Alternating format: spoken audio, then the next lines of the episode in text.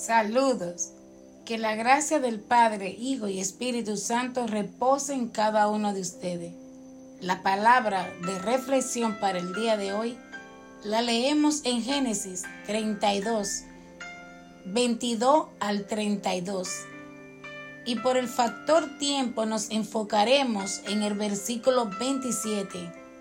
Y el título de la reflexión es Quebrantamiento.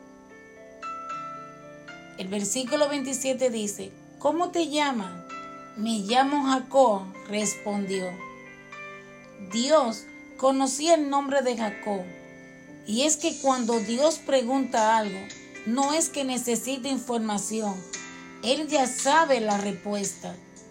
Dios preguntó porque quería que Jacob admitiera quién era y su nombre lo describía perfectamente.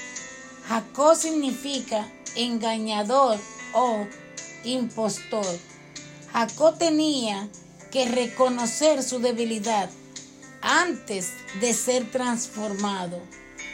Dios ya sabía todo sobre él, de igual manera que sabe todo acerca de ti, aun lo que tú no sabes de ti mismo. Sin embargo, Dios dice en Malaquías 1, en su versículo 2, a Jacob lo amo.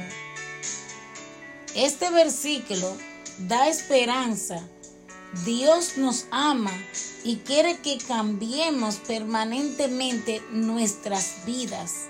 Ahora bien, deja de poner excusas, de estar racionalizando y culpando a otros por tus fracasos. Sé honesto con Dios y contigo mismo admite con humildad, yo necesito cambiar, yo soy parte del problema. Hoy tú debes reflexionar sobre esto. Aquí hay tres preguntas.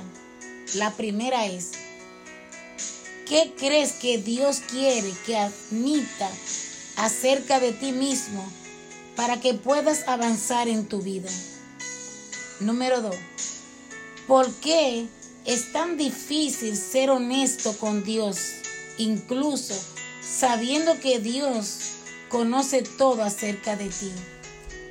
Número 3. ¿Qué es lo que tienes que piensas que eres indigno de ser amado? La respuesta a estas y otras preguntas es que debemos hablar con Dios acerca de esas debilidades. Pídele ayuda al Señor y acepta su amor incondicional y deja que Él te cambie, porque solamente Él conoce al hombre. Amén. Dios sabe todo acerca de ti y hoy te quiere hablar porque te quieres transformar. Amén y amén. Oramos. Señor, mordea nuestro carácter y que en el quebrantamiento sea tú exaltado y glorificado.